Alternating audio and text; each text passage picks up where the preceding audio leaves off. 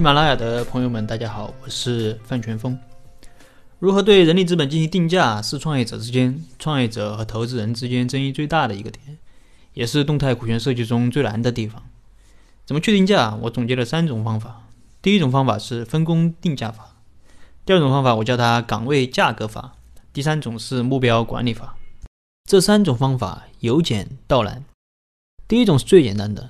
但是对人力资本的评估并没有那么的准确。第三种是最复杂的，但对人力资本的评估相对要准确的多。那么我们先从第一种方法开始讲。这种方法是根据每一个合伙人的职位来的。比如说公司有 CEO、CFO、CTO、COO 这四个职位，那么 CEO 的人力股就是百分之五十，CFO 就是百分之二十，CTO 为百分之二十。COO 为百分之十，这样就确定了人力股的价值。如果有人身兼数职，比如说他是 CEO 兼任 CTO，那么他的人力股就占百分之七十。另外，不同类型的企业，各个岗位的人力股的价值啊也不尽相同。比如说，这是一家高科技的公司，它的技术对他来说很重要，那么 CTO 的人力股占比就应该相对高一点，比如说百分之三十，甚至百分之四十。这些需要创业者在创业之初一起协商。那么，有的朋友说，现在确定了人力股的占比，然后怎么做？那么下一步就是和资金股进行融合。这里还是举个例子来说吧，比如说老王、老张、老李、老赵四个人准备开一家连锁餐饮店，总投资一百万，老王投资三十万当老大，也就是 CEO 总揽全局。老张投资二十万做 CTO，负责菜品的研发以及标准化的问题。老李投资十万为 CFO，负责财务。而老赵投资四十万，不参与经营。这个时候啊，四个人的出资占比就是三十比二十比十比四十，这是资金股的占比。然后就是人力股，四个人协商啊，老王是 CEO，那么他的人力股占比就是百分之六十。老张是 CTO。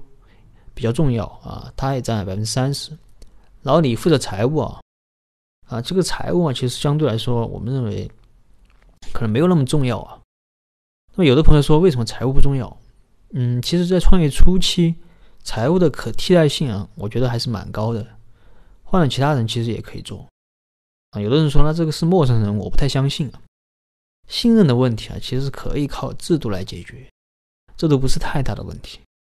所以三人最后商定啊，财务只占百分之十，那么四个人出力的占比，也就是人力股的占比，就是六十比三十比十比零啊。因为老赵他只投钱不参与管理，所以他的人力股就是零。这个时候，资金股和人力股的占比都确定了，但问题来了，人力股和资金股怎么进行融合？通常的做法是根据企业的不同类型来确定资金和人力的比例。比如说搞软件开发的，可能相对来说人力更为重要，所以人力股的占比可能更大。还比如说搞建筑的，啊，可能资金就很重要，所以资金的占比就可能更重要一点。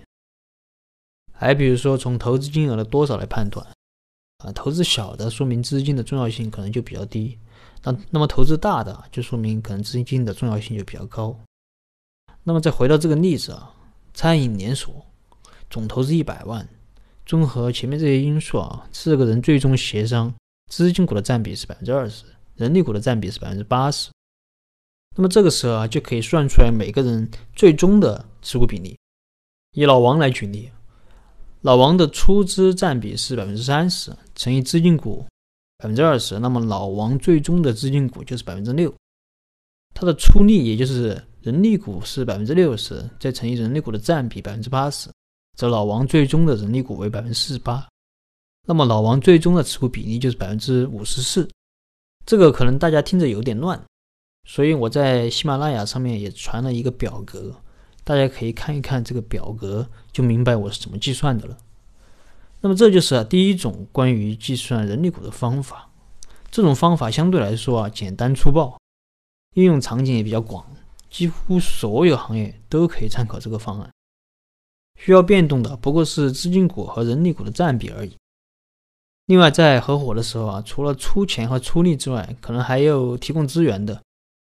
那么也可以根据资源的重要性加入一定的资源股。好了，今天的分享就到这儿。如果你有疑问，你可以给我留言或者添加我的微信，咱们再深入沟通。